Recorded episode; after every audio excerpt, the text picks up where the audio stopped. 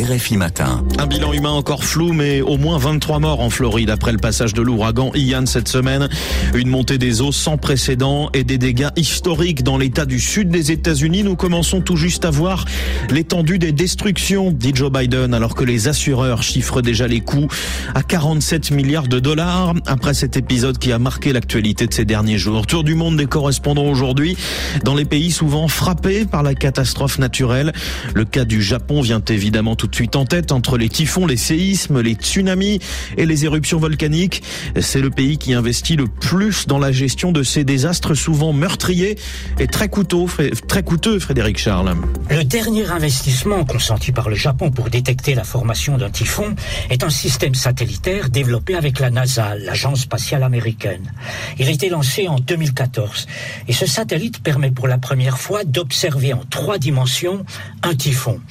Couplé à une constellation d'autres satellites et de radars, ce système permet d'estimer la taille des gouttes d'eau, d'évaluer les différentes formes de tempêtes se formant sur les océans et de voir la composition intérieure des nuages. C'est important car dans le cas des typhons, l'observation se limitait auparavant à la surface, à la forme et à la vitesse de déplacement.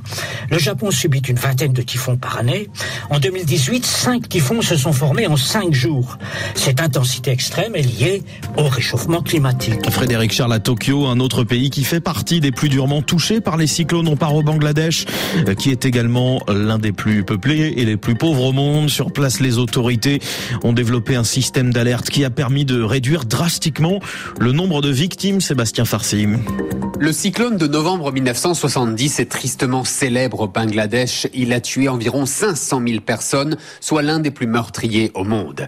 Depuis, ce pays tropical continue à subir la colère d'au moins deux gros cyclones par an et des inondations dramatiques, mais les victimes ne se comptent plus que par dizaines. Cet exploit est rendu possible grâce à un investissement dans un grand système de radars pour prévoir leur passage et intensité, et surtout grâce au développement d'un large réseau pour disséminer l'information télévision, SMS et enfin des équipes de bénévoles qui arpentent les côtes et utilisent des drapeaux de couleur pour avertir du niveau de risque. Et pour protéger la population, le Bangladesh compte maintenant 12 000 abris qui peuvent accueillir jusqu'à 5 millions de personnes. Sébastien Farsi. Et en tant qu'île de l'océan Indien, Madagascar est régulièrement sujette à des phénomènes météorologiques extrêmes. C'est particulièrement vrai pour cette année, Sarah Teto.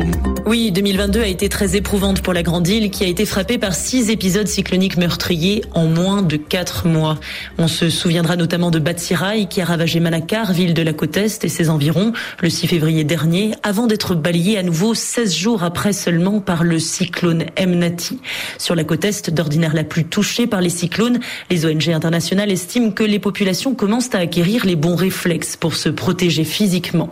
En revanche, concernant les habitations faites de matériaux sommaire. Chaque lendemain de cyclone s'apparente à un éternel recommencement. Quant à la remise en état des infrastructures routières, électriques, des écoles ou des hôpitaux, du fait d'un état plutôt défaillant, c'est le système D qui prime en attendant l'aide des bailleurs. Sarah Teto à Madagascar et puis retour pour finir aux États-Unis, pas en Floride mais au Texas, où la saison des ouragans est un peu comme la chaleur, Thomas Arms, un impondérable avec lequel les habitants ont appris à vivre.